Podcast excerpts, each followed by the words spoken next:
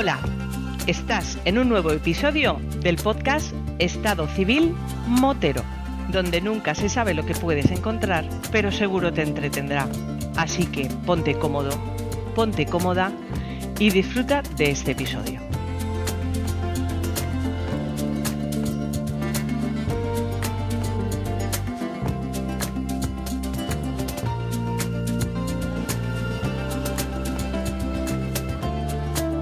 ¿Qué pasa, chaval?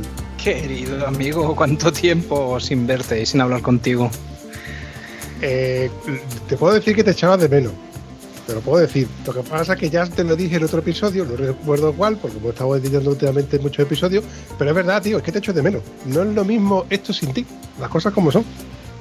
Ah, me lo creo, hombre, que tienes ahí material y gente que conoces de, primera. Que sí, que sí, pero eso no significa de que yo no te eche de menos, porque a la hora de editar no es lo mismo editar al Cansino, editar a cualquier otro contertulio donde a ti realmente, o, a María, se os, echa, de menos para echar estos ratitos que nosotros echamos.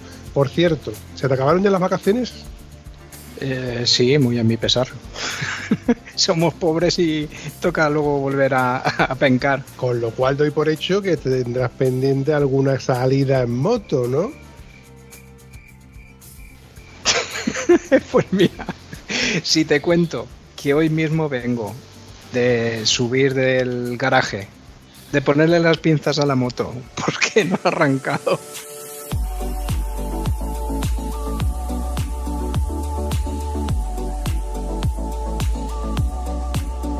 Intenté cogerla el viernes para ir a trabajar y digo, así más o menos le quito un poco el polvo ni arrancó. Se había quedado con la batería ya muerta. Imagínate lo que la cojo, chato. Joder, tío, es una, es una pena. Oye, por curiosidad, que el otro día estuve hablando yo con, Pablo Joloso, él tiene la VF 1200 F, F, FA, creo que es, creo que me dijo, la de la, nomenclatura.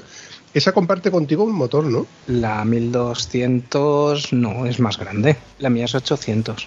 ¿Te refieres a si es en V o eso? Me pierdo. Es que yo tenía la curiosidad, digo, yo recuerdo que el V4, V8, pero en este caso la V4 es de la, la Undercourse Runner, que entra en curva muy rápidamente, como decía nuestro canchero amigo. Pero claro, ya me quedaba fuera de juego si era 1200 o 800. Yo juraría que, que tu moto es 800. Sí, la mía es 800, la Cross Runner es 800 y la Cross Tourer es la 1200, que cada una viene de su VFR. Bueno, claro, si es VFR tiene que ser un V4 y viene de la VFR 1200 a la otra y, la mía de la 800.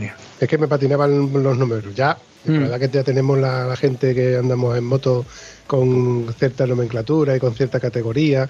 Eh, bueno, de hecho, vamos a darle paso a nuestro siguiente invitado porque este acaba de decirme fuera de micro que se va a pegar una vueltecita ahora con la fresca a unos lares, como está aburrido, como eso de los culos de hierro ya no le va, pues se va a hacer...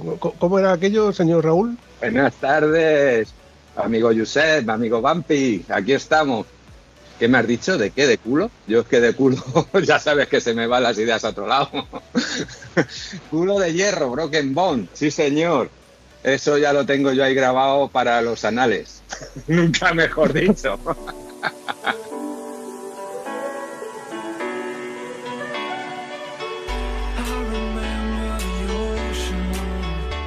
Encantado de verte por aquí, por Sky, Josep. Este, este verano, si hubiera coincidido esa conspiración que teníamos tú y yo hecha para darle la sorpresa a Bumpy y habernos visto, hubiéramos triunfado. La verdad es que sí, pero bueno, nos vemos aquí por Skype y estupendo. Y nada, estoy aquí para presentar a, una, a una, conocida, una amiga, que tuvimos el gusto de, hacer ese evento que tú acabas de, de mencionar, Bumpy, el Broken Bones. Y está aquí con nosotros para contarnos su vida motera, pues Enar. Hola Enar, ¿qué tal? Hola, buenas tardes, noches. Preséntate, dinos quién es Enar. Ah, Espera, me presento. Pues me llamo Enar, vivo en Coruña y ando en moto desde hace unos cuantos años. Y bueno, ha comentado así Raúl, ya nos ha soltado de sopetón que te conoció en un evento de estos moteros hiper mega kilométricos ¿Con qué moto te mueves? Porque me parece que no debe ser una Derby Variant ni una Vespa de 125, ¿verdad? no, no, esta no, es una GS, una 1250. Ah, pues, menudo bicho, la verdad. Otra BMW aquí, bueno, ya me voy yo, porque... La, la GS Adventure. No, no, no, no, es la normal. Ah, ¿no? La normal, vale. Sí, sí, sí. normal, entre comillas. Sé pensaba yo que era la Adventure. Igual te ha confundido, Raúl, que la hayas visto a lo mejor con maletas y te haya impresionado a simple vista de, verla con las maletas, pues hayas asociado el tema en Ventus. Como tú estás acostumbrado a ver el 1200 GS como si no costara, digo tú porque tú andas más por la calle y hay pocas de esas motos y las ves más, más asiduamente, ¿no? Una moto poco fiable y que tú la ves y dices tú, ¿será una GS de esas que puede ser Ventus, puede ser cualquier otra cosa?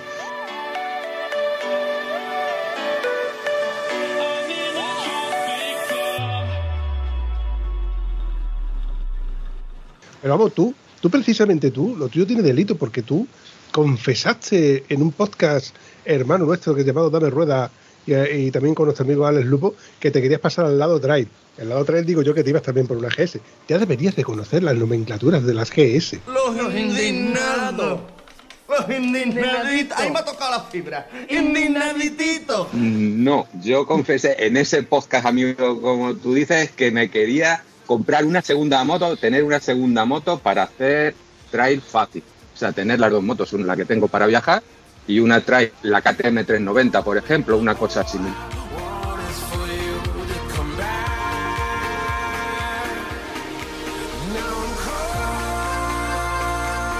¿Con qué moto te consideras tu motera, Enar? ¿Con qué moto?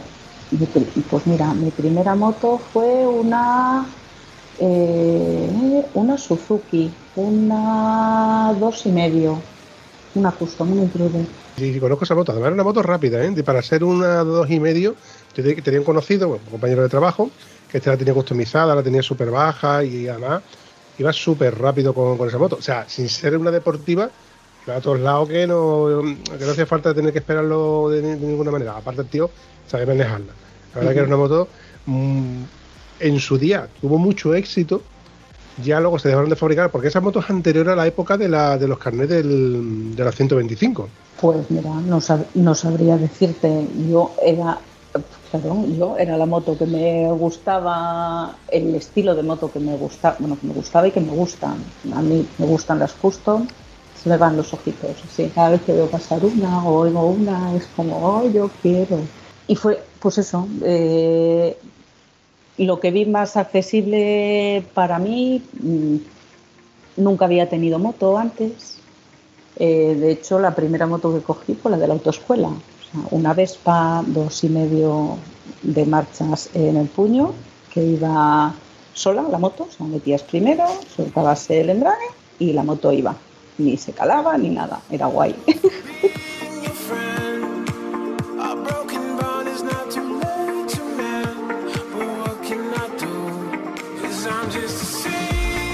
en comparación con, tener una moto ya de, marcha y circular por la calle, ya es otro punto de vista. Me, imagino esos primeros días, ¿eh? ese, ese nerviosismo que te entra. Oye, y cuando montas por primera vez a alguien de pasajero, que notas ya el peso, que notas ya un poco el salir en primera en una cuesta y tal. Pues sí, mira, recuerdo el momento en que fui a por la moto al taller y me dice el chico del taller, claro, me dice, bueno, te la saco y ya la coges tú en la puerta. El taller está en Coruña, en el centro. Entonces, claro, es salir de allí y meterte a, pues eso, a la ciudad con todos los coches, con toda su historia. Mira, me rajé y le digo, hoy por favor, yo no me veo capaz de sacarla de aquí. ¿Me la puedes llevar hasta casa, por favor? Yo vivo en una zona un poco más tranquila. Y me dice, sí, sí, sin problema y tal. Digo, bueno, vale. Va, me la acerca hasta el portal de mi casa. Digo, bueno, pues ahora de aquí ya cojo y, salgo a dar una vuelta. Eh, la vuelta fue ir a Ferrol, o sea, de Coruña a Ferrol, que son como unos cincuenta y tantos kilómetros. Digo, pues nada, me voy de Coruña a Ferrol, vale. El sitio más fácil, autopista. Digo, venga, por autopista. Atravieso Coruña, salgo, bueno, Coruña por momentos es un caos circulatorio.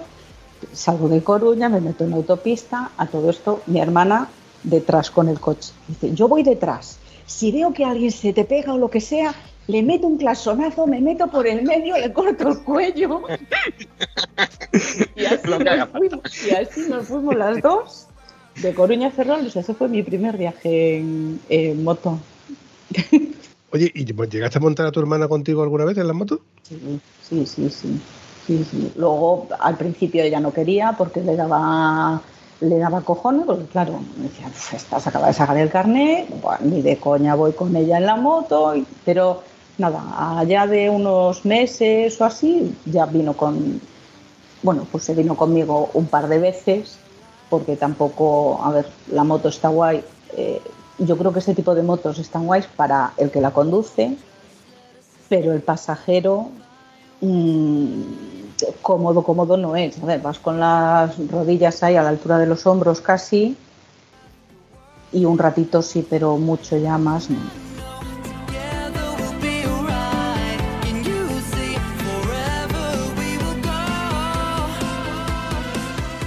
¿Os habéis dado cuenta? ¿Os habéis dado cuenta que ha dicho pasajero, eh, Vampi? No ha habido que corregir. Eso de paquete aquí prohibido. Muy bien. Enar, ¿qué edad tenías con esa moto? Si puedo preguntar. Pues espérate, sí, pues tendría 21, 22 años por ahí. El año pasado, ¿no? Por ahí, el- sí, nada, hace unos COVID. meses. Fue hace unos meses, no, no mucho más, no. Y, y entonces con esa moto te entró, entiendo que el, el veneno este que nos entra a todos ahí y ¿qué Mira, hiciste? a ver, el, el veneno o lo que sea, a mí me gustaron siempre las motos, siempre. Lo que pasa que, pues me imagino que como en casa de casi todo el mundo, en la mía, mm, terror, pavor, lo siguiente, pues eso, las motos son peligrosas, esto no, esto no sé qué. Entonces, mm, pues eso, una moto en mi casa que no fuera eh, algo que comprara yo era impensable. Decirle a mi madre, mamá, pues como amigos y pues, los chavales que tenían sus Vespinos, sus. Eh, ¿Cómo era? La FDS, la Viejo, pues, todas estas motos así estupendas que yo veía y decía, "Jo, yo quiero una. El Vespino no, que no me gustaba mucho, pero yo veía la FDS y decía, bonito yo quiero una como esa. Y luego ya veías las motos grandes, pues eso, las Harley, o... y es, "Jo, yo quiero una moto como esa, pero mm, pues no. Y yo decía, "Jo, yo, pues cuando sea mayor me voy a comprar una.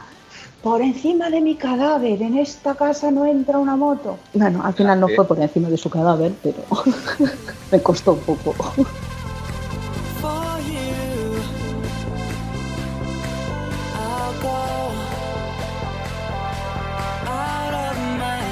Sea que entiendo que en tu entorno familiar o de amigos no había esa afición al mundo de la moto. O sea, eso te ha nacido a ti personalmente. O sea que tú veías pasar las motos y tú decías, yo quiero ser motera.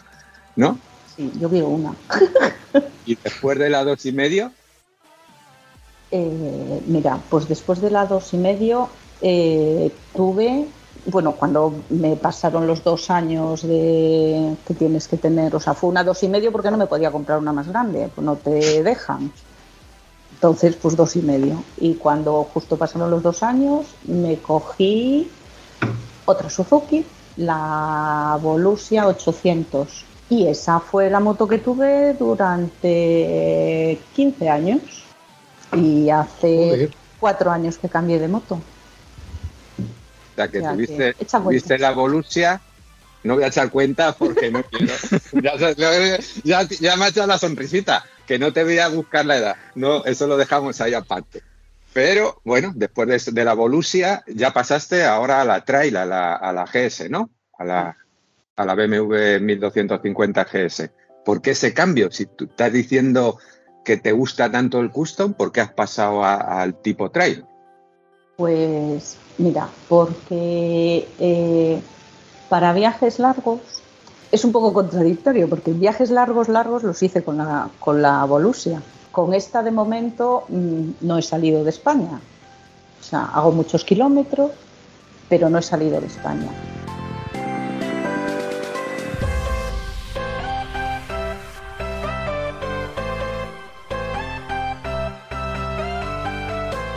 Lo que pasa que, eh, bueno, tengo mm, problemas en los hombros, tengo suelo tener tendinitis, eh, tengo los dos hombros operados y la custom sí es cierto que tira, por lo menos yo, mi manera de conducirla me tiraba un montón de los, de los brazos. Entonces llegaba un momento que era pues hacerme una tirada, a lo mejor pues sales un día a dar una vuelta, pues 600 kilómetros y llegas con los brazos reventados. Ya has triunfado, Enar, ya has triunfado. Sales a dar una vuelta. Una 600 vueltecita, kilómetros. 600 kilómetros. Bueno, bien, bien, bien. Claro. Es lógico que, es lógico que cambiarás de moto en ese, si, es por ahí, si vas por ahí, claro. Sí, sí. En, en- en los auriculares de algún moterillo medio endeble del podcast de Estado Civil Motero ha, sonado un zasca en toda regla. 600 kilómetros de rutilla. Si el otro día me hice yo 300 que no llegó y llegué a casa bardao, bardao, bardao aquí he, he doblado con el lobo que dices tú, no la cojo la moto hasta la semana que viene. Pero mira, eso es como el que dice, yo no salgo, salgo solo un fin de semana, me bebo cuatro cubatas y estoy ¡buah! derrotado. Y el que sale todos los fines de semana y se bebe cuatro cubatas, va estupendo. Pues esto es lo mismo. Tienes que ir a hacer todos los fines de semana. Eso es así, compadre. Eso sigue siendo así. Que siguen teniendo a la gente engañada, coño. Pues que puedes salir, pues sales. ¿Y qué haces? Pues no te vas a, a, pues no sé, al pueblo de al lado a 30 kilómetros a tomarte un café y te vuelves. Y no, pues vas practicando y vas todos los fines de semana igual. Y eso lo está diciendo una chica que vive en el norte de España, donde precisamente Galicia tiene el, el adjetivo de que el sol luce poco. O sea, que eh, haga sol, haga viento, haga frío, haga calor, haga lo que haga. Sí, claro. Claro, de momento no, de momento no está demostrado que encoja, o sea que pues, salimos. Es la filosofía, Oye, porque si me gusta la moto, salgo en moto y, y ya está. Y si me gusta es lo que hago. No, no, hay, no hay vuelta de hoja. Sí, sí. Buah, es que mi arancha hay que, hay que echarle la pata encima para que no salga en moto, precisamente.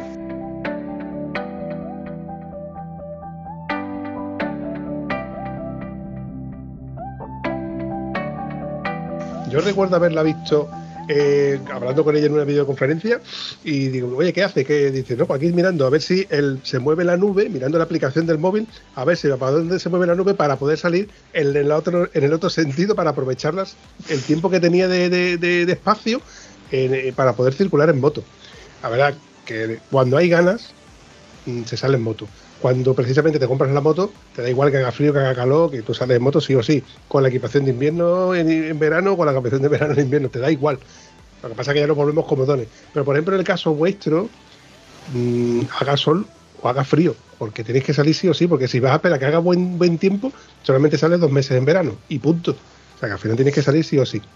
Erar, yo te quería preguntar antes, ese primer viaje que tú dices, voy a organizarme un viaje con mochila, de pasar unos días fuera, no del fin de semana, sino de hacer un viajecito ya. Cuando te lo preparas en tu mente, que dices tú, ahora tengo que ver el mapa, ahora que me llevo el GPS, qué me llevo, qué no me llevo, la incertidumbre, la noche antes que no duermes, ¿cómo fue ese viaje? Pues mira, ese viaje fue bueno, como a los tres meses de tener la, la moto, pero claro, fue cerquita.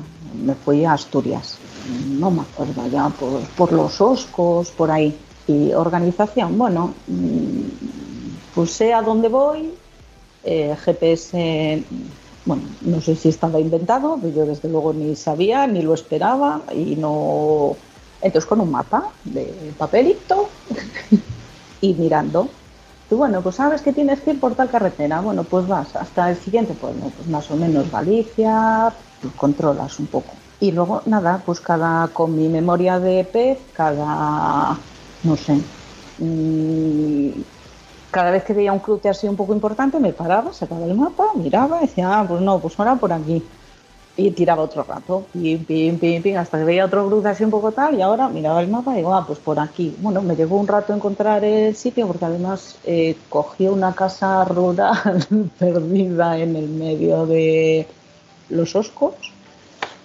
Y recuerdo que llegué casi de noche a la casa y la, se- la señora de la casa cuando me vio entrar flipó un poco.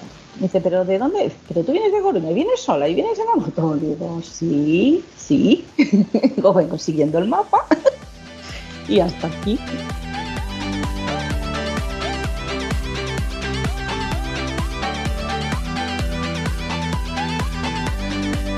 Ese grupito motero que tenéis por ahí cerca de, tu- tus lares, con el que, porque deduzco que no siempre has salido sola, habrá- siempre habrá contado en algún momento a alguien que te haya acompañado en alguna ruta, que te haya enseñado a lo mejor un paisaje, una ruta que precisamente tú no conocías de, te- de tu entorno.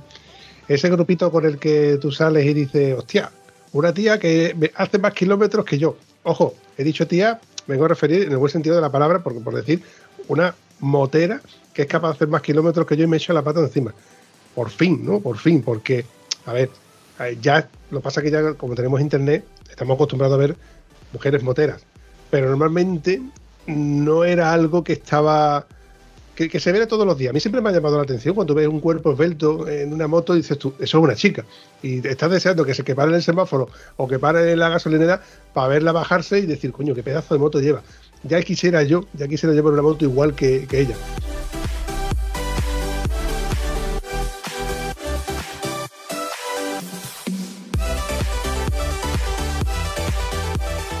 En cier- en cierto modo, y por mi parte, lo siempre he sentido envidia sana. Y yo siempre he hecho eh, apología a que precisamente las mujeres pues salgan en moto y sean capaces de salir, no sé, o sea, suena mal que lo diga de este modo, sean capaces de salir solas, no, no, que son capaces, no, que son capaces de salir solas y dar la vuelta al mundo en moto, cosas que muchos de nosotros quisiéramos poder hacerlo. Sí, sí, sí. A ver, yo.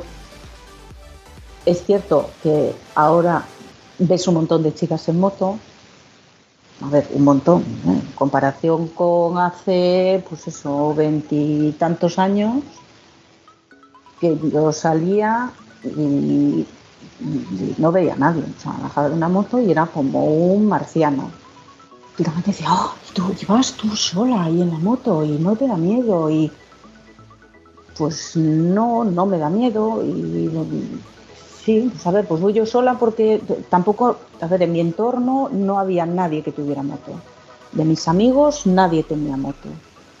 Y, bueno, y yo pues, eh, pues no sé, pues por mi carácter o por circunstancias, por lo que sea, mm, pues ni encontraba, tampoco buscaba, me refiero. Hay mucha gente que sí va buscando pues grupos o gente con la que salir o demás.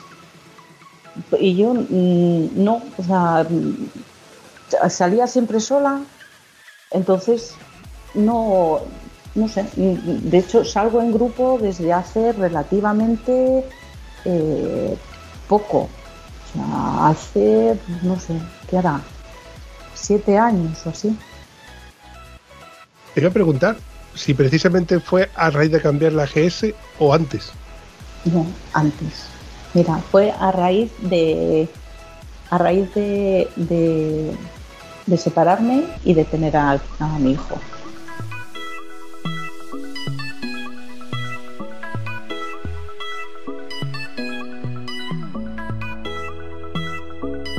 Que al principio salía yo sola.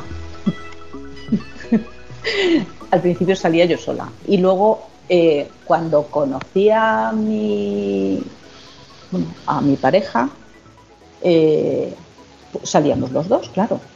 Uno en su moto, íbamos los dos.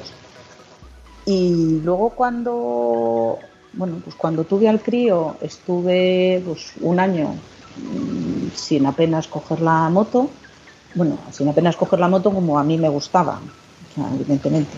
Pero pues la moto la sigues usando igual, pero no es lo mismo. Y, y luego me separé y a través de unos amigos conocí, pues estaban en un grupo que, bueno, son de, de Ferrol, se llama, el grupo se llama Héroes del Viento y empecé a salir con ellos.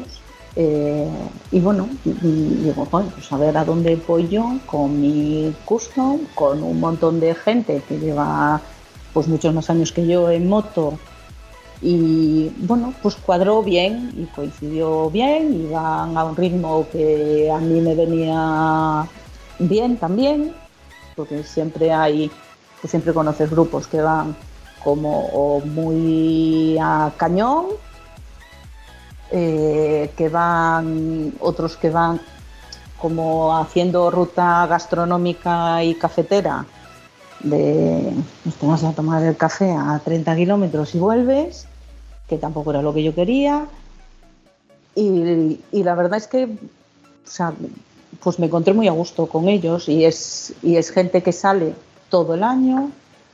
Eh, pues somos más o menos de la misma manera de ver la, de ver las salidas y de hacer kilómetros, que a fin de cuentas es para lo que están las motos, para darles uso.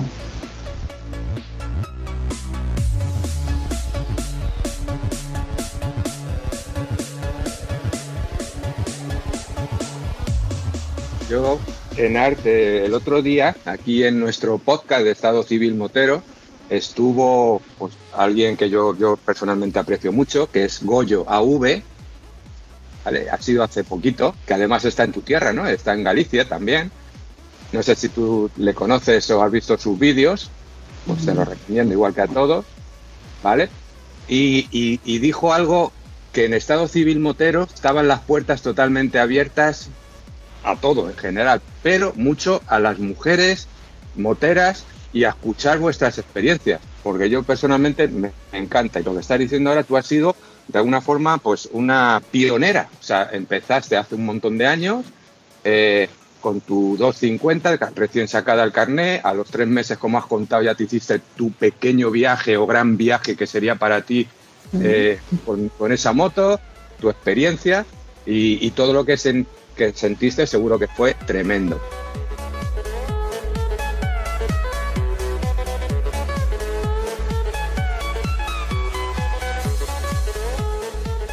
Y además, yo voy a decir aquí que Nar es una mujer pionera también en la península. No sé si en España, no solo en España, sino en la península por, por dos motivos.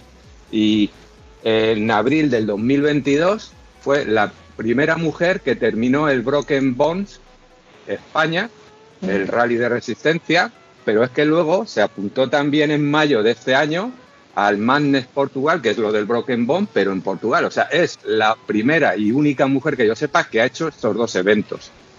Cuéntanos un poquito por qué te dio por hacer esa kilometrada y apuntarte a estos eventos tan, tan brutales. Mira, pues el primero fue así un poco de rebote, porque, bueno, a mí me gusta hacer kilómetros. ¿Te animó Julio Álamo, por ejemplo? ¿Tú le conocías a Julio Álamo? No, ¿No? no, no, no, yo no conocía a Julio, eh, pero el, eh, uno de los patrocinadores del evento, que era, que fue Babiec, una tienda de moto, de accesorios de motos que hay en Coruña, eh, al que sí conocía era el dueño de la tienda, que además es, bueno, coincide es vecino mío y la tienda estaba al lado de mi casa. Y, y un día, pues que me vio por la... me dice, "Ah, vente y tal, eh, que tenemos... eh, va a venir un chico a promocionar, que van a hacer un evento y tal, y a ti que te mola hacer kilómetros y tal, pásate por la tienda y así lo conoces, ves de qué va y tal. Y digo, bueno, pues va, me acerco. Este, este chico era Julio Álamo, ¿verdad? No, No, tampoco. no, no, no. Este chico era el, es el, el dueño de Babiet. Sí, pero el que iba a promocionar, el que te Ah. dijo el dueño de Babie, el chico que viene a promocionar era Julio Álamo. Sí, sí, sí, sí.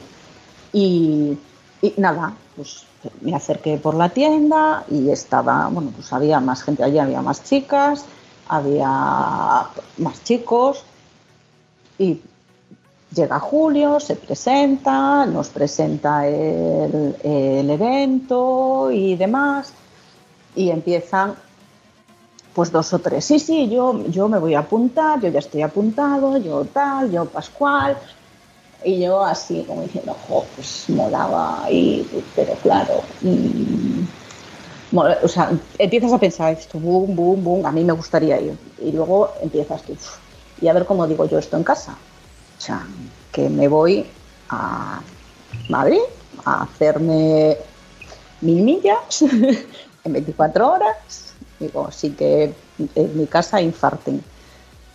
Y mientras estaba pensando todo eso, eh, pues allí seguían hablando y tal. Y Carlos miraba para mí y dice, yo creo que al final tú te vas a apuntar.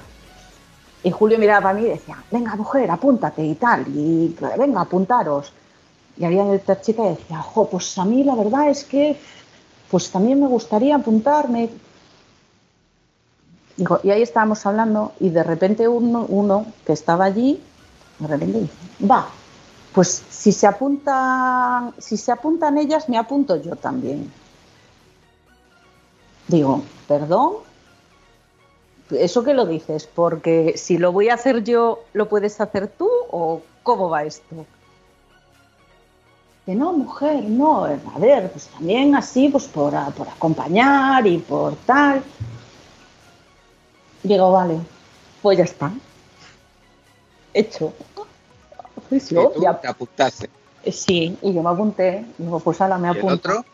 No, pues no le coincidía, tenía un, tenía, eh, es un, un señor que hace, bueno, anda mogollón también, y tenía, le coincidía con otro evento y tal, y no sé qué, pero fue como el puntito de decir, venga, va, pues voy.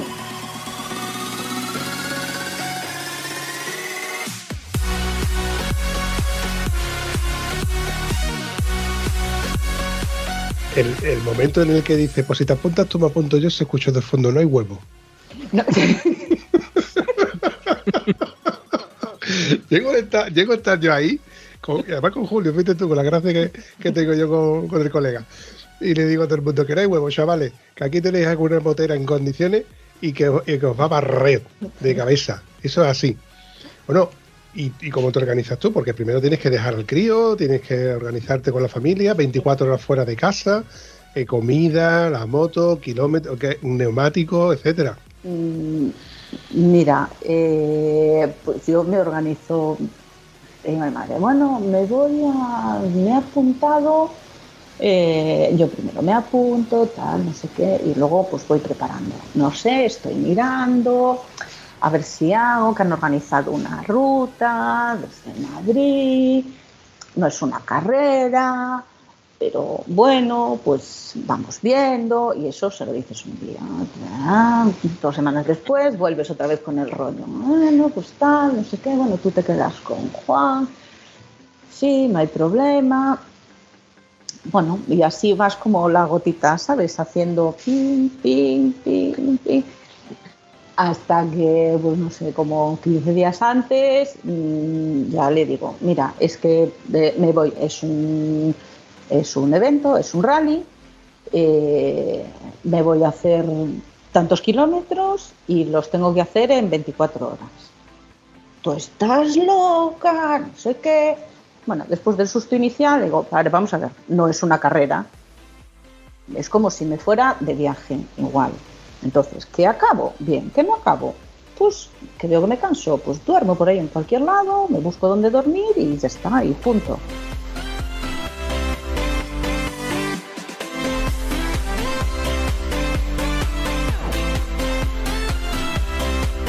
Entonces eso por un lado solucionado.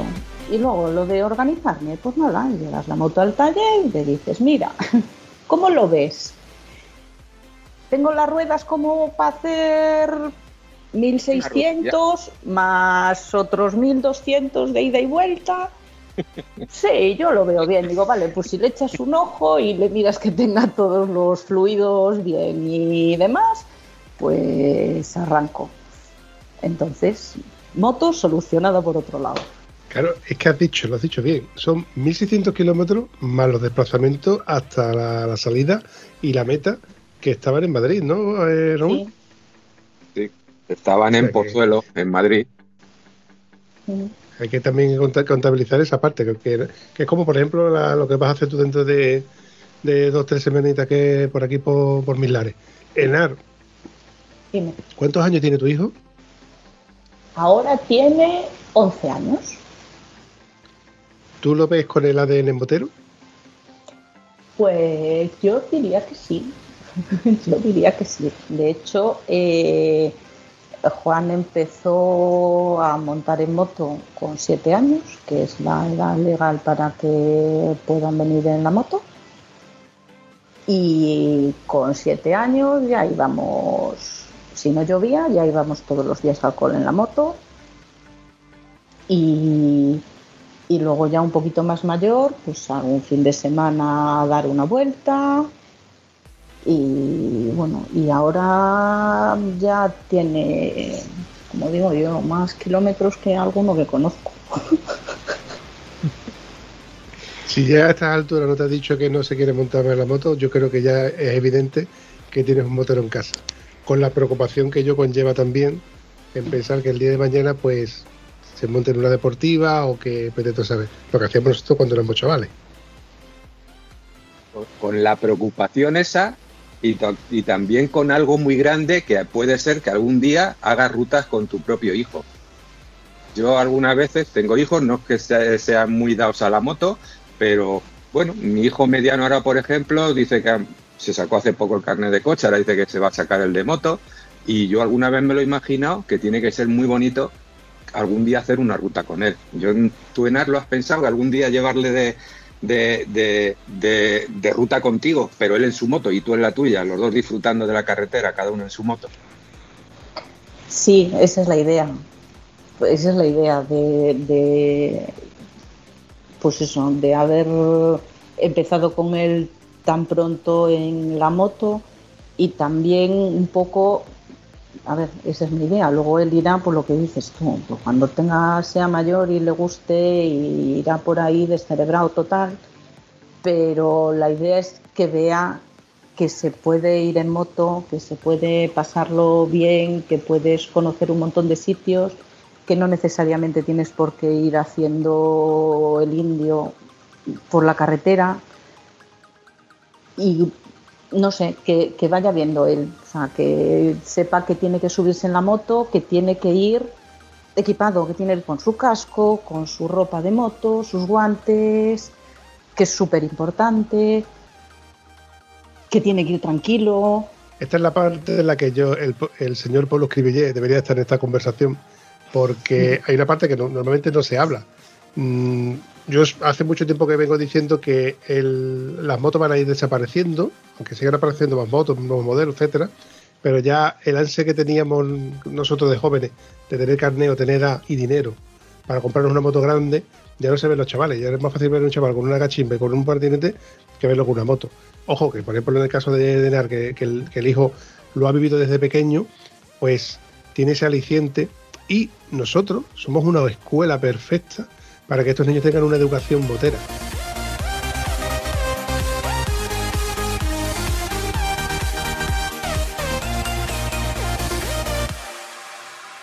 las buenas costumbres, los sitios donde se come, donde se bebe, donde, donde se toma café, esos camping que, que haya por allí, eh, el cómo ir, el, ese motero que va haciendo el loco, cuando yo señalo con el dedo y digo, ese motero no me representa, ese motero que tú ves en pantalón corto, con un casco de medio huevo, con una moto de gran cilindrada, con su pasajero atrás que va en camisetita, en tirantita. A ver, yo lo he hecho, o sea, yo he ido de, la gasolinera al, al, garaje de la moto o repostarla porque al día siguiente salía en moto. Que no es justificar eso que se haga, ¿eh? Pero yo, soy el primero que no salgo con la moto en pantalón corto, ni, ni sin guantes, porque lo primero que tú pones son las manos, los codos y después las rodillas. Que menos que vayas mínimamente protegido. Es más, un mosquito, una avispa que te choca en la pierna, te, hace un maratón de, de campeonato, que menos que vayamos mínimamente protegidos. Y esa educación es la que yo intento de enseñar a todo aquel que yo veo, por ejemplo, con una motillo y le intento de, explicar, porque claro, a mí, igual que a ti, Enar, se te, te habrá pasado, se te acerca un crío y dice, hostia, qué moto más chula, qué moto más grande, y se queda impresionado y te pregunta. Y yo siempre les cuento las cosas buenas y las cosas malas. Pero cuando se me acerca una chica y me dice, hostia, qué moto más chula, eh, me gustaría montarme en una de estas, digo, "Hmm". digo, yo creo que no, porque cuando te quitas el casco, el casco huele mal, huele a sudor. Y cuando tú te quitas la chaqueta, está llena de mosquitos. Y luego en verano se pasa calor y en invierno se pasa frío. Esa es la educación que nosotros le tenemos que dejar a los críos que quieren ser moteros y que vayan con una mentalidad evidentemente cierta de lo, de lo que es ser motero, no de la idealización de correr en circuito y de, de- bueno, de ir haciendo el Mahara. Raúl, tú me ibas a interrumpir, ¿no?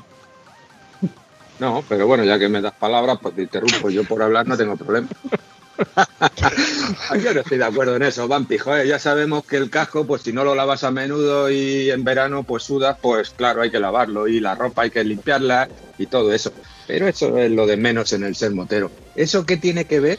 O, o eso representa para mí, por ejemplo, una ínfima parte de ser motero. Ser motero es disfrutar de ese nerviosismo de cuando te vas a ir a un viaje, de prepararlo, de ir a sitios, de coger una curva, de ver un paisaje. Eso es el motero. Y, de, y, y sobre todo, bueno, pues de dar ejemplo. Pero eso ya, aparte de ser motero, es ser cívico en general. El que es cívico es cívico siendo motero y el que no es cívico o no tiene cabeza, pues tampoco lo es en la moto. Y vas en pantalones cortos o en manga corta o de cualquier manera, o haciendo el cabra loca.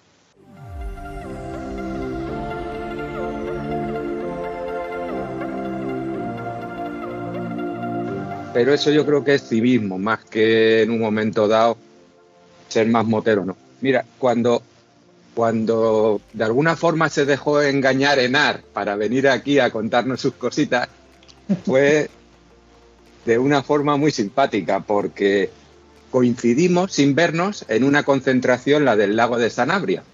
¿Recuerdas, Enar? Sí, sí, Yo sí. estaba en un restaurante comiendo con unos amigos y de repente me, lleva, me llega mi WhatsApp una foto de Enar apoyada en mi moto. Y yo digo, anda, si está por aquí Enar. Digo, voy ahora mismo. Dice, no, espera, que no puedo, que salimos de ruta porque he venido con unos amigos, ya nos vamos y tal.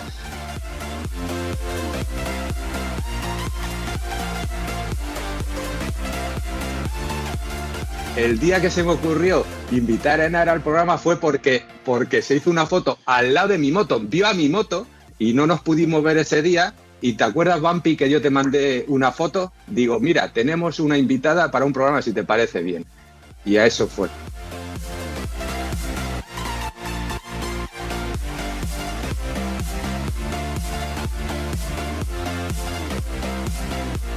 Pero no sé, ahora hilando, no sé de qué, a qué quería yo decir con todo esto. ¿Cómo he empezado? Si no estabais escuchando. Oye, esto ya me preocupa, ¿eh? Bueno, yo me encargo en la edición de dejarlo bonito, aunque sea, porque vaya macho. O sea, eso que edite el vampi, tío. Pero me, bueno, yo tengo la cabeza hecha perder. Bueno, ah, sí, yo estaba hablando de ser motero, son muchas cosas. Y es, pues, encontrarse en una concentración, eh, vivir un montón de experiencias, de, de conocer gente, de conocer sitios. Eso es el motero. Luego lo otro, pues hay que intentar pues ser lo más cívico posible, pero en moto, en coche, en patinete y en cualquier medio de, transporte. Gracias al podcast de Estado Civil Motero he conocido a mucha gente que, es muy valiosa y que yo de, otra manera no, no lo hubiera, no hubiera conocido, no hubiera coincidido. Por ejemplo, con Raúl hemos coincidido gracias a la primera quedada del podcast de Estado Civil Motero. A José por una triste casualidad en la que él quiso ser juez, jurado y verdugo del, de- del grupo de Telegram, que esa es otra. Y todo esto también es gracias a- a la moto, a ser motero. Mm, muchas veces yo le pregunto a, gente, oye, ¿qué te ha aportado la moto? Porque la moto nos, nos aporta y nos resta. Por ejemplo, en el caso tuyo, Neto, has comentado de que, por ejemplo, en casa no, no- no gustaba la moto y era algo que esto era casi tabú. En mi casa, por ejemplo, yo el día que me compré la moto, yo no le dije nada a mis padres. Ellos sabían que yo me iba a sacar carnet y punto. Pero cuando me compré la moto, le dije a mi padre, baja que te voy a enseñar una cosa. Y él pensaría que me le iba a enseñar un coche nuevo que me había comprado o algo. Y cuando vi la moto, no puso cara precisamente de agrado. Le, le fastidió. Y lo primero, lo primero que me dijo es, ten mucho cuidado. Después de, de mucho tiempo, muchos kilómetros, pues ya está más convencido. Y de hecho ya escucha la moto y sabe que, que mi moto es la que va llegando por el barrio.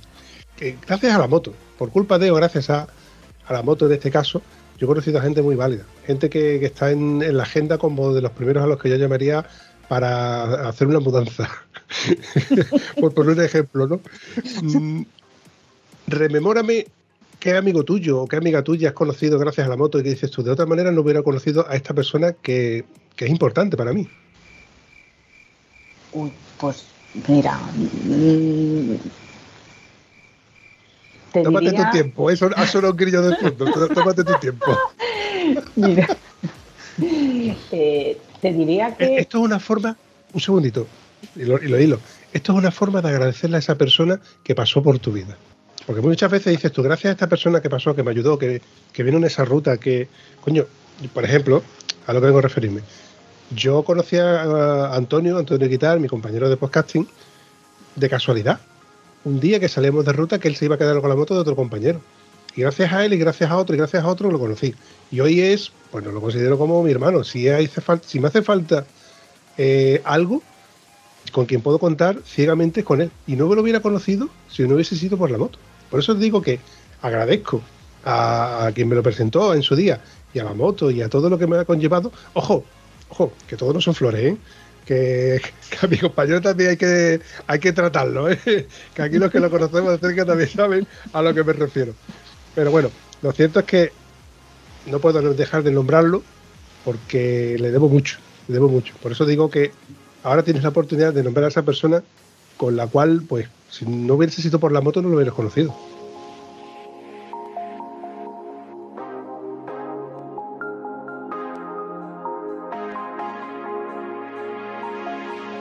Pues mira, mm, yo de no haber sido por la moto eh, no hubiera conocido a, a mis compañeros de rutas de hoy en día, a la gente del grupo al que pertenezco.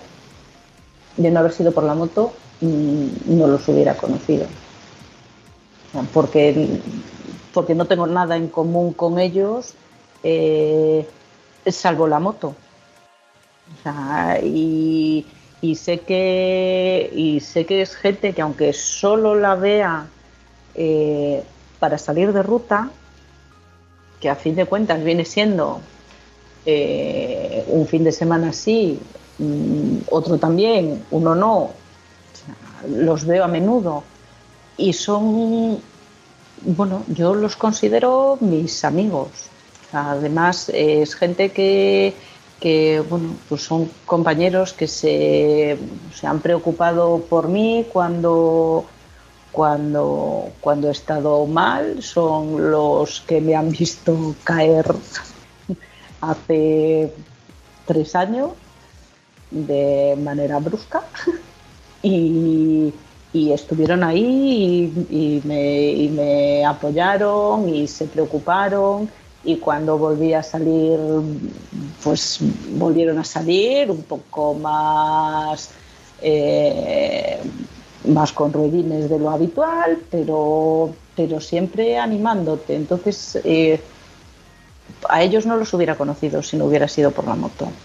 Eso es la parte que les debo a ellos. Y luego eh, la parte de viaje largo al padre de mi hijo, que fue con el que hice los viajes más largos. Por culpa de, gracias a. Era, efectivamente. Pero que a lo que vengo a referirme, que son cosas, son vivencias que al fin y al cabo, gracias a la moto y gracias a todo lo que va alrededor, por culpa de, gracias a, pues te hacen vivir experiencias que no, no, no hubiéramos conocido de otra manera. Nosotros los moteros estamos mal vistos y seguimos siendo mal vistos para todo aquel que no conoce el concepto de la moto. ¿Qué tiene que hay por ahí un vídeo en que se hace mucho muy, muy, muy, viral, una frase que se hace muy viral eh, en Instagram que dice ¿qué tienen los moteros? ¿no? ¿Qué, qué, es, ¿Qué, es, ese motero? Que se enfunda la ropa en verano, que se levanta temprano, que calienta la moto un poco antes de, arrancar. ¿Qué tendrá la moto que les, hace seguir siendo motero? Pero ahí está, nosotros, el que realmente es motero, es motero, con moto y sin moto. Porque tú, por ejemplo, Enar, tú a mí me has reconocido de que antes de comprarte la moto tú ya eras motera, tú ya tenías una moto en, en mente, era una moto custom, que fue la dos y medio, porque fue la primera, pero luego fue otra, una 800, y ahora es una R1250 GS. ¿Y la siguiente cuál sería? Pues cuando sea mayor quiero tener una Harley de las grandes que me la tendrán que adaptar porque en su momento eh, estuve mirando estas a ver, a mí me gustan las motos, me gusta verlas ahora, de tipos de motos, modelos y demás, cero. Entonces te puedo decir, pues una de estas tipos de las que llega la policía yankee que son como medio camiones. Una Electra Glide de esas, ¿no? Eso, sí, una como esa. Esa para, cuando sea, esa para cuando sea mayor. Una Fatboy, una Sí. Rod King. Sí, sí.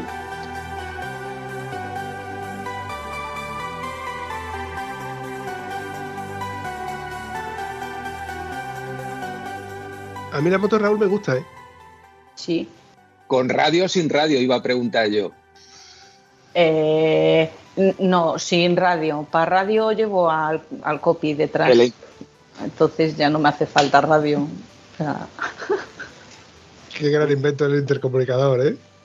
sí, mira, y además ya ha hecho sus, sus pinitos, que este año nos fuimos a nos fuimos a Bilbao en verano en vacaciones, fuimos haciendo ruta por, por picos de Europa.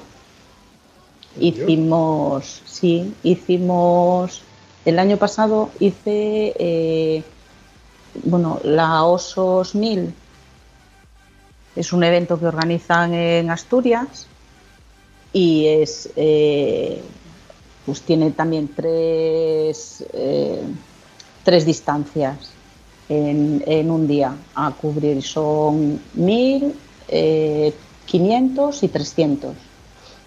El año pasado fui a hacer la 1000 y, y a Juan se le quedó en la cabeza, el año que viene vamos a hacerla, el año que viene voy contigo, el año que viene voy contigo.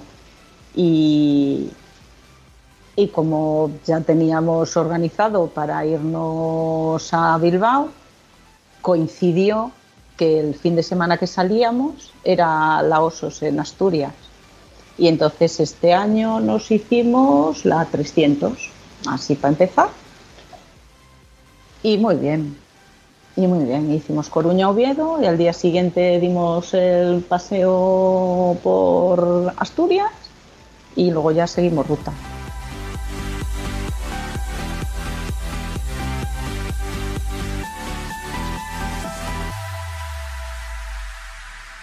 O sea que a Juan algún día le veremos con, o sea, estará con nosotros haciendo una broken bomb por ahí, seguro. Pues nada, vete entrenándole que se lo va a pasar muy bien. Y con suerte, y, el- y si el podcast de Estado del Motero sigue vigente, puede que lo entrevistemos por aquí siendo un motero de pro. Enam, si yo quisiera ver fotografías, y, o, de, por ejemplo, de tus motos, de los sitios que has ido, mm, ¿podríamos verlo en alguna de tus redes sociales? Eh, sí, pero tendría que daros permiso. Ah, bien, bien, bien, bien, bien, bien. A mí me acaba de pasar Sí. que la he buscado para farolear y dice, esta cuenta es privada y digo, me ha pillado. Yes, yes, yes. sí. Bien, bien, bien, No bien. Entonces no, no, no veremos entonces ninguna fotografía de, de LAN, ni, ni de los subgrupos, de motos, ni nada. Bueno, habrá que ir expresamente a algunos de los eventos moteros a los que suele ir Raúl, a ver si coincidimos, pues la próxima Broken Bone, en algún evento por, eh, por allí por la zona de, de Galicia.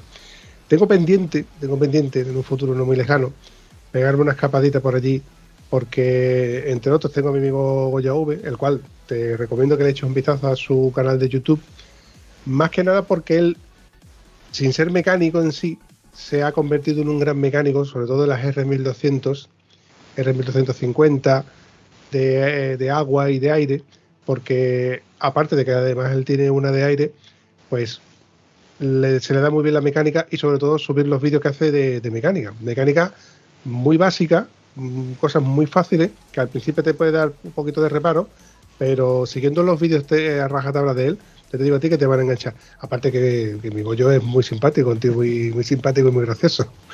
Y tengo pendiente pasarme por ahí por, su, por sus lares, junto con Esteban Galponero, de ir también a ver al señor Pablo Escribillé, que también está por Galicia. Cada vez tengo más amigos por allí cerca. Eh, señor Quiroga también lo tengo por allí cerca.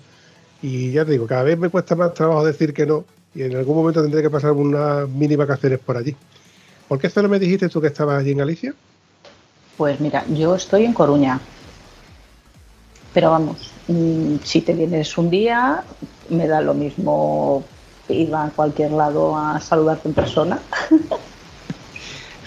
En, en Coruña no está, porque si dice que se hacer saliditas de 800 kilómetros, igual puedes quedar con ella en Cáceres, porque vaya tela. A ver, si hay que ir, se va. ¿Ves? ¿Ves? No, no hay problema. Teniendo tiempo y pasta, no hay problema. Y muchas veces, y muchas veces ni por ese orden. Primero es tener No. la pasta y después el tiempo. Busca, el, el tiempo se busca más fácil que la pasta. La pasta es una vez que se tenga, porque claro, no hay, no hay que dejar de reconocer que a día de hoy la moto es un lujo. Tener hoy por hoy una moto es un lujo. Equipaciones caras, que vamos cambiando cada X años porque van tocando. Cascos, guantes.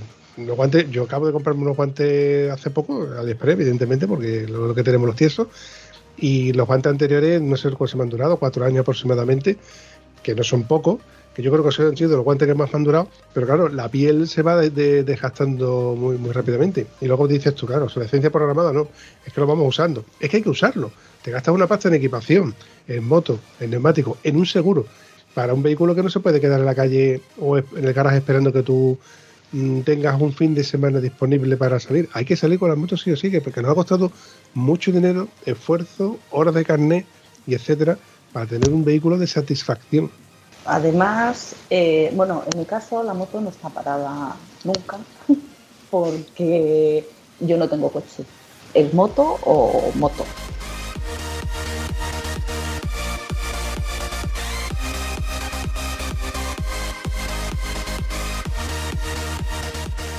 Sí, es verdad que si por cualquier circunstancia me hace falta un coche, mi madre tiene, mi hermana también, pero yo personalmente mm, no tengo coche. Es mi vehículo y como dices tú es un lujo. Para mí es un lujo tener dos vehículos y si tengo que elegir, pues me quedo con el que luego me da más alegría los fines de semana. No, no, además, hay que rizar el rizo porque cuando es tu único vehículo, tiene que estar en perfecto estado de revista. O sea, no te puedes permitir el lujo de tenerlo dos días sin, sin moto por, una, por un pinchazo, por llevarlo al taller por una revisión, porque la necesitas al día siguiente. No es como, no, si este fin de semana no la puedo coger, no. La cojo la semana siguiente, se puede quedar una semana en el taller. No, no. Cuando es mi único vehículo, que es con el que tengo que ir a la compra, ir al médico o ir a una cita, eh, lo necesito sí o sí. Ese vehículo sí que va a estar limpio y en perfecto estado de revista. Sí. Y aún así, mira, hoy eh, tuve que mandar la moto en la grúa para el taller. Íbamos por la mañana a dar una vuelta y enciendo la moto y me sale un aviso así grande. Fallo motor, lleve la moto a... Digo, no es posible. Fallo motor, pero ¿qué le pasa a la moto? Digo, nada, reinicio, como los ordenadores, ¿sabes? Apago, vuelvo a encender a ver si no me da el aviso y pues solo así un... eh, no, apago, vuelvo a encender, me vuelve a salir el aviso y digo, va, a lo será, será algo que, pues yo que sé, tal como llevan un montón de, de, cacharros electrónicos y demás, digo, será eso. Digo, venga, va, Juan, sube, vamos a, a ver si se le pasa. Nada, o sea, 100 metros y me dice, Juan, mamá, la luz esa sigue encendida. Digo, hostia, tera. Digo, pues no, volvemos para atrás. Volvemos para atrás y llamo a la grúa, porque claro, digo, yo no me arriesgo a que, a ver, te marca, llévela al taller más próximo. Digo, pues estábamos en Ferrol, el taller más próximo son 50 kilómetros. Digo, no me arriesgo a que se me pues yo qué sé, que se, me escacharre el motor y me quedé sin moto. Nada, llamo a la grúa. Viene el chico de la grúa, subimos, la moto y, claro, eh, estaba una amiga allí y me dice, ay, cara, a ver, ahora a ver qué me vas a hacer. Y me dice de la grúa, ¿pero qué pasa? ¿Qué tenías previsto que vas de vacaciones? Digo, no, es que es mi vehículo. Digo, no tengo coche. Entonces, dice, ah, digo, ¿y esto me lo lleváis mañana para el taller? ¿no? Dice, "Uf, pues a ver, en principio sí, pero es que hay mogollón de, tenemos muchísimo, yo no sé qué pasa, dice, pero hay mogollón de coches y en principio sí sale mañana para el taller, pero, pero no te lo puedo asegurar. Digo, bueno, pues ya me lo puedes asegurar porque yo la necesito para ir a trabajar. Y dice, bueno, bueno, pues ya mañana te decimos algo. Digo, bueno, pues nada, pues mañana decirme algo, pero Eso te ha pasado hoy, Enar. Sí, sí.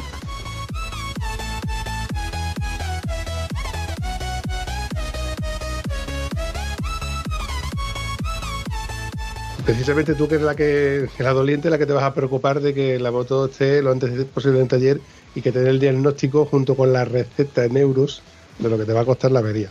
Que precisamente es lo que volvemos, a decir antes, que tenemos una moto que es un, que es un artículo de lujo, que, que nos cuesta mucho dinero mantenerla, y entre ellas, pues eso, las revisiones o las averías que te vayan saliendo, y etcétera, etcétera, etcétera. Eh, si tuvieras que decidir qué moto comprarte, eh, bueno, hemos hablado antes de que te gustaría pasarte a una, a una Harley Davidson grande, pero por utilidad, yo estoy seguro de que te gustaría tener una moto también con maletas, como estás ahora con una 1200. ¿Volverías a por una 1200 o una moto más ligera? No, no, no, no, no, no. Las motos, para mí, tienen que ser grandes.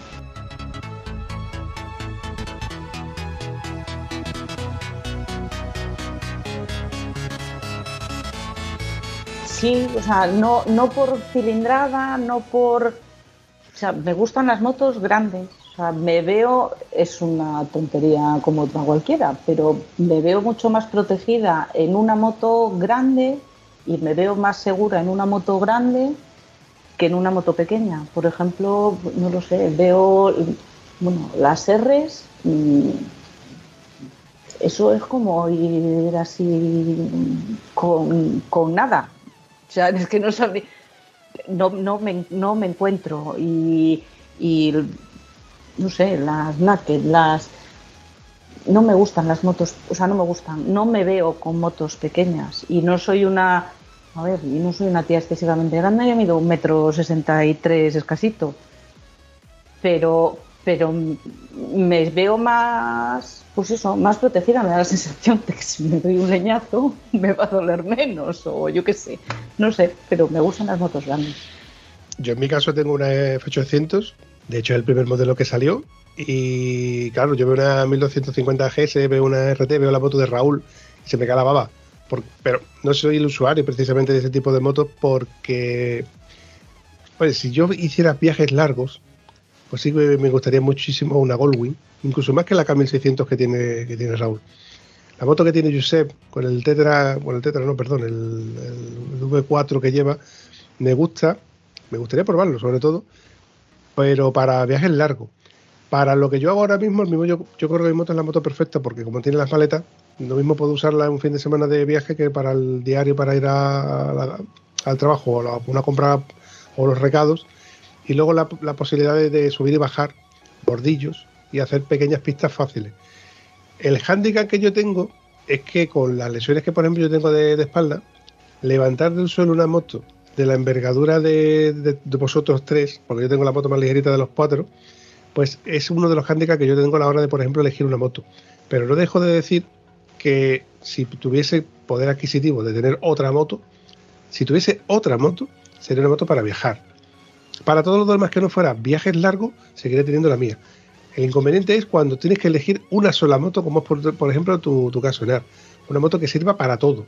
Para ir a la compra con maletas, para ir a hacer un recado con maletas o sin maletas, para viajar, que entonces cuando dices tú que necesito capacidad de carga y depósito, o subibas a bordillos o que te encuentras un carril y, y con una R, por ejemplo, no podrías hacerlo.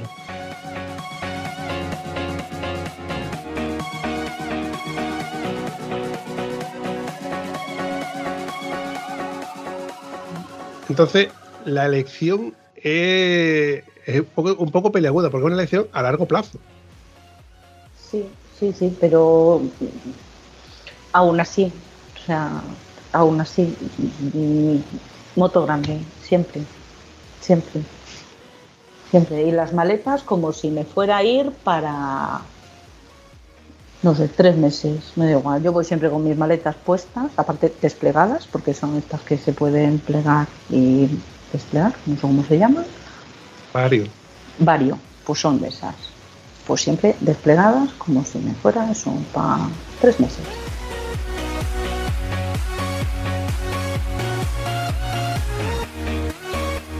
Bueno, chavales, para ir recortando este episodio a salto de mata, como que no que es la cosa, que yo no sabía con quién iba a grabar, que ha sido todo un- una sorpresa.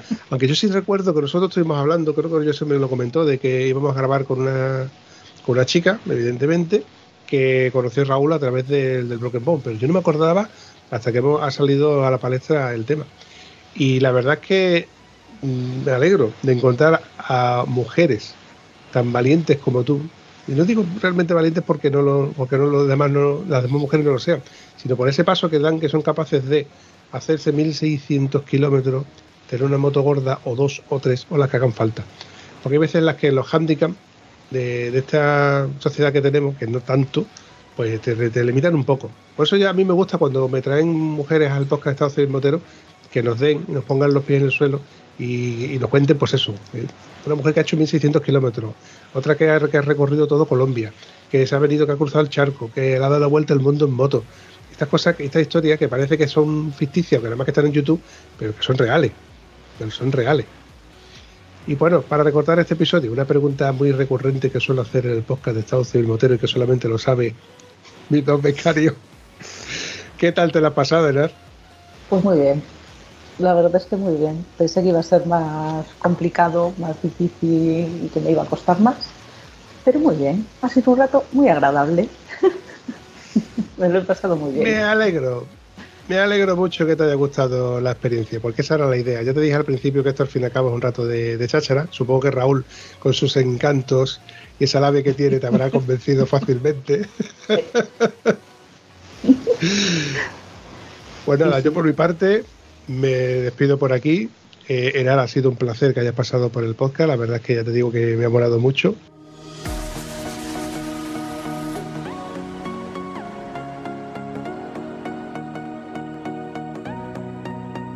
Pues nada, aquí tenemos otra muestra, no sé, lo que está, hemos comentado durante el episodio de hoy otras veces, que nos llama mucho la atención ver chicas que van en moto, en moto grande y todo.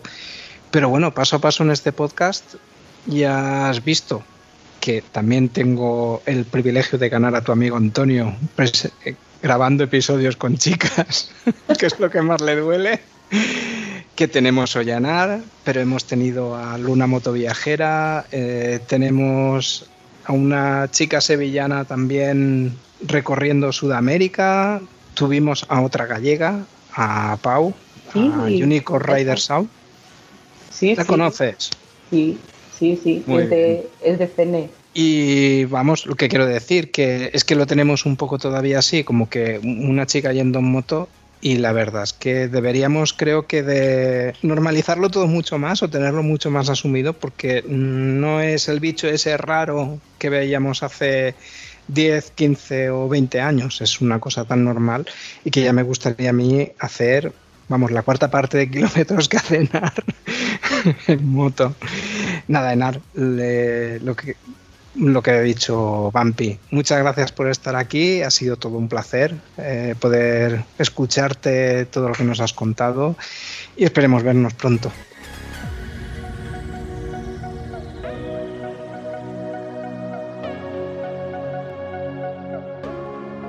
Pues nada, Enar, darte las gracias por estar aquí. Para mí es un orgullo conocerte, de haber rodado contigo en esas kilometradas que, que nos han tocado, que estoy deseando eh, vernos, pero vernos de verdad. En la próxima, que no sea a través de una foto de WhatsApp, porque hemos coincidido en el mismo sitio, pero no nos hemos llegado a ver. Estoy deseando verte de verdad. Eres un ejemplo como motera. Eh, disfruta de, de esta pasión que tenemos desde ese punto de vista. Compártelo con tu hijo, que es una maravilla. Disfruta de eso también. Y, y nada, Estado Civil Motero siempre dando ahí este punto tan especial. Es un placer. Igualmente. La Muchísimas gracias, me lo pasado- Me lo he pasado muy bien. Genial. Pues un besote muy fuerte y otro para el pequeñajo que tienes por ahí. Besos para todos. Venga, Bueno, hasta chao luego. familia, Enar. Adiós, Chao. papi. Adiós. Josep. Gracias de nuevo por llegar hasta aquí. Si te gusta ese contenido, coméntalo en cualquiera de nuestras redes sociales. Y si además te ha servido de algo, compártelo.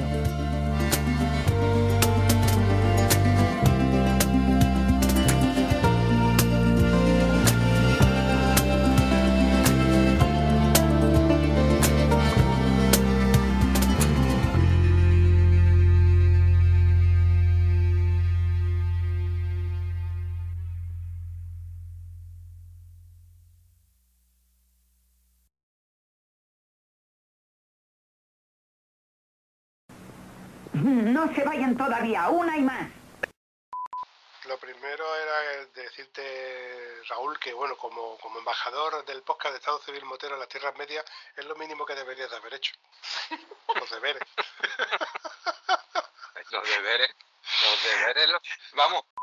Lo que sí yo estoy notando últimamente, hablando de lo cara que puede ser nuestra afición muchas veces, es que le estoy echando más de 50 pavos al depósito en gasolina. ¿Tú sabes cómo está la gasolina últimamente otra vez? Si estemos, te la tenemos al precio de Noruega cuando estuve yo el año pasado, a 1,80 o a no sé cuánto. O sea, mi- el depósito de mi moto ahora mismo, como esté vacío, le echo más de 50 euros para llenarla. Y lo que te queda. 30 le echo Por eso yo ya- la mía. 30 Cuando- euros. Claro, pero es que la moto de ella tiene 26 litros, tiene la tuya 23, 26, ¿no?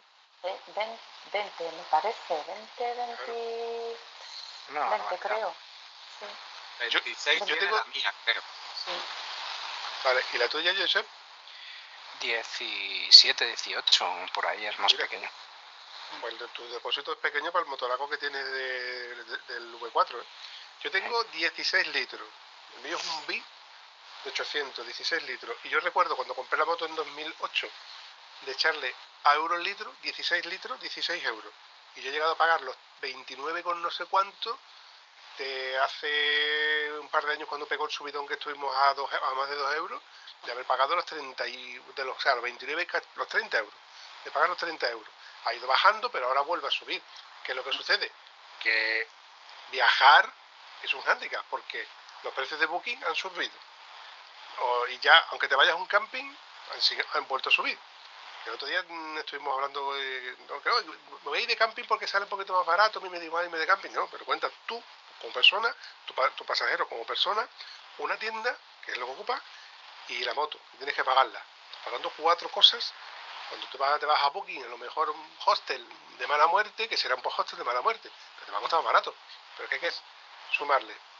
Pero es que, claro, tú ya has hecho una inversión en tu casco, tus guantes, en el caso de Nar también de tu hijo, para disfrutar con ella el, el, el periodo vacacional de un puente, un fin de semana o unas vacaciones, y dice que va, pues no voy a salir con moto, pues, pues inviertes y tiras para adelante, como que sea, y que, que vale 30 euros, pues vale 30 euros. Cuando cuesta 80 euros, pues entonces diremos, pues no me, no me compensa. Y ahora sí sigue siendo más barato que cualquier coche de, de hoy en día. ¿eh? Sí, sí, sí. A ver, yo sí es verdad que, el- por ejemplo, el mantenimiento en, en mi moto, pues, eh, pues una sí y una no, porque como es una pequeña y una grande, las revisiones, eh, la pequeña, pues sin- en el taller donde yo la hago, ¿vale? Que no es el oficial.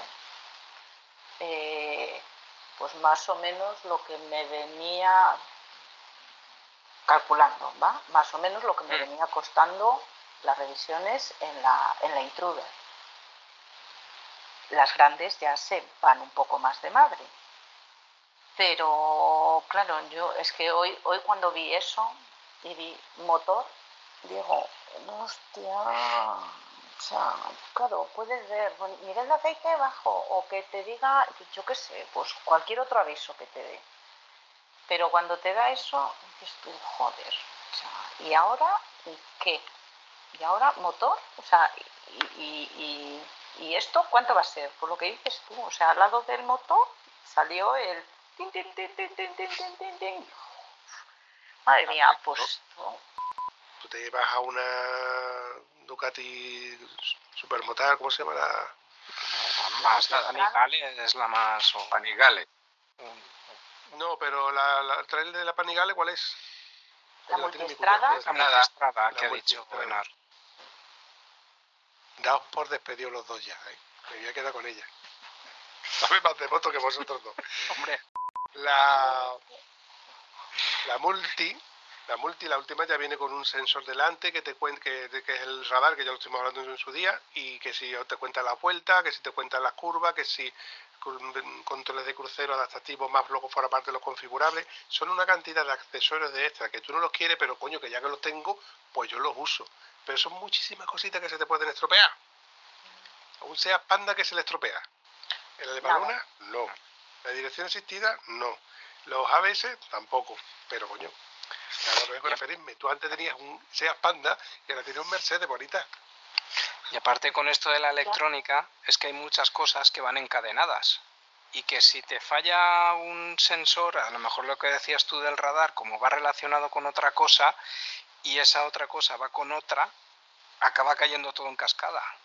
Claro, y a mí es y a mí es lo que me pone a parir, o sea, que a lo mejor no es nada, es que se ha colgado eh, el ordenador Hmm. y joder, pero que no me asuste, o sea, que me diga, mm, de- acabo de cortocircuitar, ¿sabes? Pero que no me diga, fallo motor. Claro. Y esto, hostia, esto lo enciendo y va a explotar. Es- A ver, Es que que se lo, prim- centre. lo primero que piensas, lo primero Sí. que piensas es lo que tú has pensado. Que, es- que como sigan dando, me la voy a cargar y va a costar Claro. mucho más. Mm. Tendré que tirar el motor. Raúl, ¿qué me ibas a decir? Yo, yo, mm, por animar a Enar y, quitarle que, hay que pensar en positivo. Mira, yo he tenido una experiencia este verano con el, con el coche, de que se le encendía, era una cosa extraña. Ibas por la carretera y de repente la, la aguja de la temperatura se caía y se encendía la luz de fallo motor. Y yo dije, oigo, ¿qué pasa aquí? Y al poco tiempo se, se ponía la aguja de la temperatura en su sitio de nuevo y se, y se apagaba la- la- la luz de fallo motor. Yo seguí mi viaje tan tranquilo, digo, bueno, pues si revienta, que reviente. Yo tiré para adelante tal y cual. Cuando eh, hemos llegado al taller de, de- el habitual donde llevo yo el coche, que es un paralelo de esto, no es un oficial ni nada, pues dice que eso es- era algo de electrónica que ha metido, que no ve ningún fallo, ha borrado con el escáner ese el error y el coche está perfecto, o sea, no tenía nada. O sea, que muchas veces Sí. dan cosas electrónicas y, y luego no es nada o es una cosa mm, poca, poca cosa. Josep, que es medio ingeniero, digo medio porque todavía ha estudiado fuerte en colegio pago, todavía no ha terminado los estudios, de los- Ah. o no los ha pagado todavía. Sabe de estas cosas y la verdad que la mayoría de los vehículos que tenemos, vehículos no, los, domésticos que tenemos en casa tienen una cantidad de sensores que la lavadora que teníamos antiguamente tú lo, la cargabas un poco más de la cuenta y empezaba a pegar botes y se salía del sitio. Ahora no, ahora tiene un sensor que no te deja centrifugar para que no salga, para que no te, te, te- levante las la, las lozas del suelo. Bueno, chavales, os- me despido porque yo creo que cada uno de cada uno tendré cositas que hacer. Una que llevo una hora y 45 que a la hora de editar, pues una hora y 45, que tardó dos semanas en editarlo. O sea que yo mismo me he, me la he clavado ahí. Enar, un placer que hayas pasado por el podcast del Motero. Me alegro que te la hayas pasado bien. Esperemos que sea poco lo que lo de tu moto. Y chica, cuando esté, cuando esté este episodio editado, te pasaré una copia, o se la paso a Raúl para que te la pase a ti a través de WhatsApp y demás. por- no sé si, si te cabrá, si no te la paso a través de aquí, que yo sí sé que en Sky sabe. Lo dicho, un placer. Espera. Este es mi copia. Hola, chaval. Hola, ¿qué tal, campeón? Es que no nos oye. Claro. No los, no los oyes. Espera, Ah. ponte. Hola, ¿qué tal? ¿Qué, ¿Qué pasa, chaval? ¿Cómo- ¿Qué tal, Juan? ¿Cómo va la cosa? Bien. ¿Has ¿Te visto que reunión, de qué reunión de tíos feos aquí y aquí? Bueno, depende. Yo hay veces en las que me pongo un poquito más guapo y otras veces en las que me pongo un poquito más guapo y otras veces en las que me pongo que no veo con esta capa coño. lo tenía por aquí. Que me pongo más guapo todavía. ¿Has visto? Cuanto más se tapa, más guapo es, porque deja de ser feo. Dejo de ver, dejo de ver. ¿Has visto lo bien que nos lo pasamos los moteros, Juan? Juan. ¿cómo, ¿cómo es tu mamá en la moto?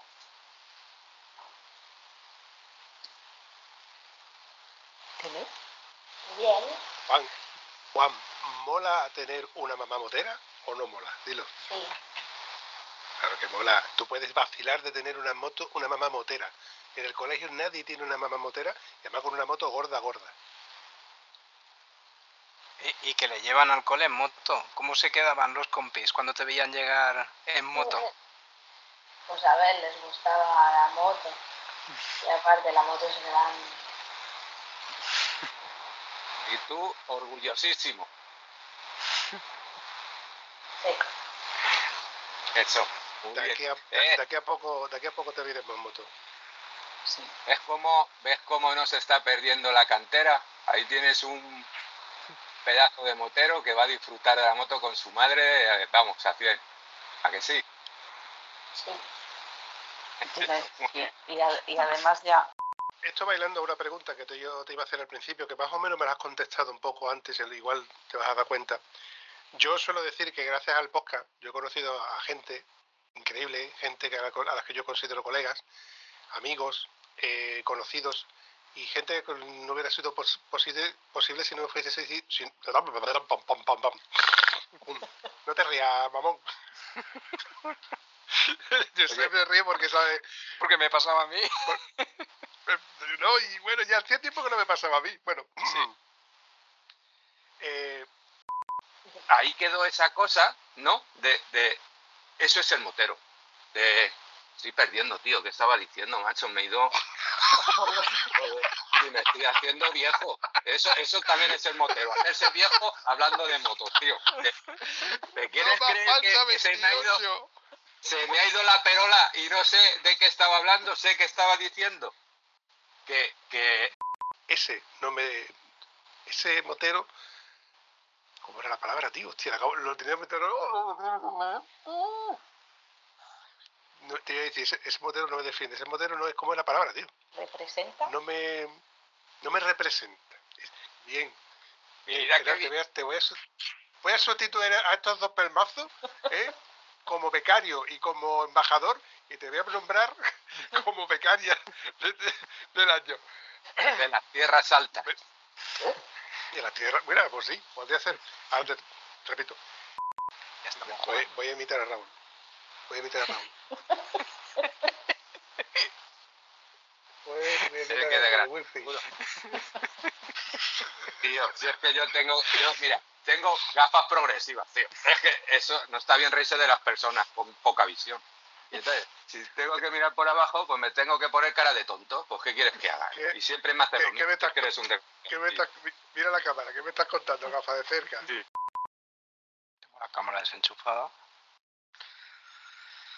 Ahora sí. ¡Coño, Josep! ¡Eh! ¿Qué pasa? ¿Cuánto tiempo? ¿Qué pasa, tío? ¡Toco! Te he echado de menos. ¿Sí? Una amiguita la más. ¿Qué pasa, Raúl? Muy buenas tardes. Ha llamado muy pronto, tío. Todavía no me había puesto la tónica ni nada. Te da tiempo, estamos de prueba. ¡Ole!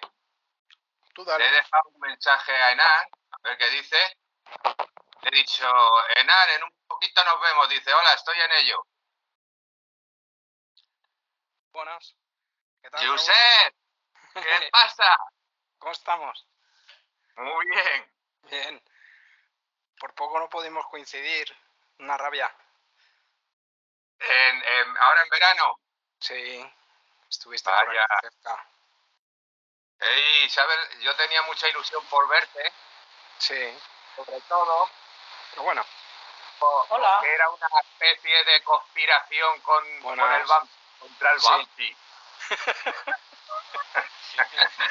Hubiera volado, tú imagínate que le mandamos una foto juntitos los dos allí. Buah, Haciendo- hubiéramos haciendo- y haciendo un podcast. Oye, ya empezamos, ya empezamos con los gestos pero- Si me conoces, ¿para qué coño me tiras de la lengua? Ya empezamos Bueno. con los gestos. Voy a ir a por una tónica. Muy bien. Un segundito, Vale, ahora vale. mismo vengo. Qué, gra- qué gracioso dice, voy a ir por la tónica de mientras. Con lo, por lo de decir gin tonic. Se la golfo el tío. Hombre, a Portónica va, lo que pasa es que la- le pone condimentos. Una tónica ali- aliñada. Dime, Ah, De becario, coño. me da pereza, es que hace tanto tiempo. ah, se nos ha ido Raúl. Ra- Raúl le ha dado dos toquecitos al volumen. Manos libres ya que se ha colgado el solo. Pues te puedes creer que no me acuerdo. Madre mía, qué ruina. Sí. Esto es un Hola. podcast. Hola. Hay algunos que no aprenden. Papi, ¿Sabes lo que he hecho? Darle dos, otra vez, dos veces al cacharro y he colgado. lo ha dicho.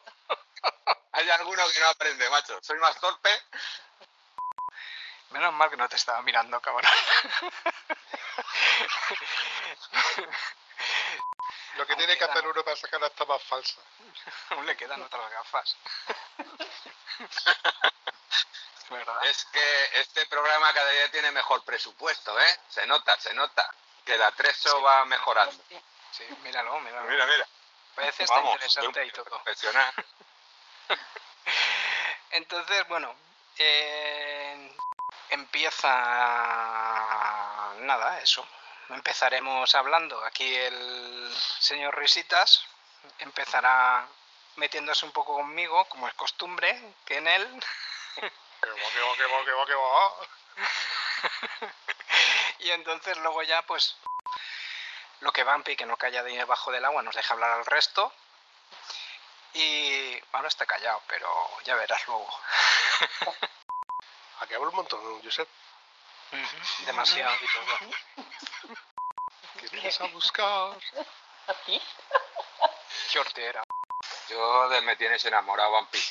Te veo tan afeitadito, tan guapo. Ni monólogo ni nada. Tú el, te las estás ligando a todas con ese perfil que te estás creando últimamente. Mírale qué guapo estás. Los cojones. Más. ¿Te lo dejas para luego? Ah, no, pero no estamos grabando ya. Sí, pero Sí, no. pero para- fal- falso de. Esto es, eh, Vale, va. esta es la toma Toma. de contacto, ¿vale? Cuenta, cuenta, Ah, vale, vale, vale. Cuenta, cuenta. Nada, nada, pues, pues esto yo tengo que decirlo, me estoy dejando la barba larga muy a pesar de mi mujer que tiene un cabreo que te mueres porque dice que me quite esta porquería ya y yo me la estoy dejando más larga porque el día 29 a que no sabes dónde voy, no sabéis dónde voy. A ver, Vampi, que tú eres el causante. 29 de septiembre. Que va, que va, 29 de septiembre. 29 no de septiembre. Pues sí, tuviste un invitado que va a organizar el qué. Eso es, to- eso es to- eso es todo, amigos.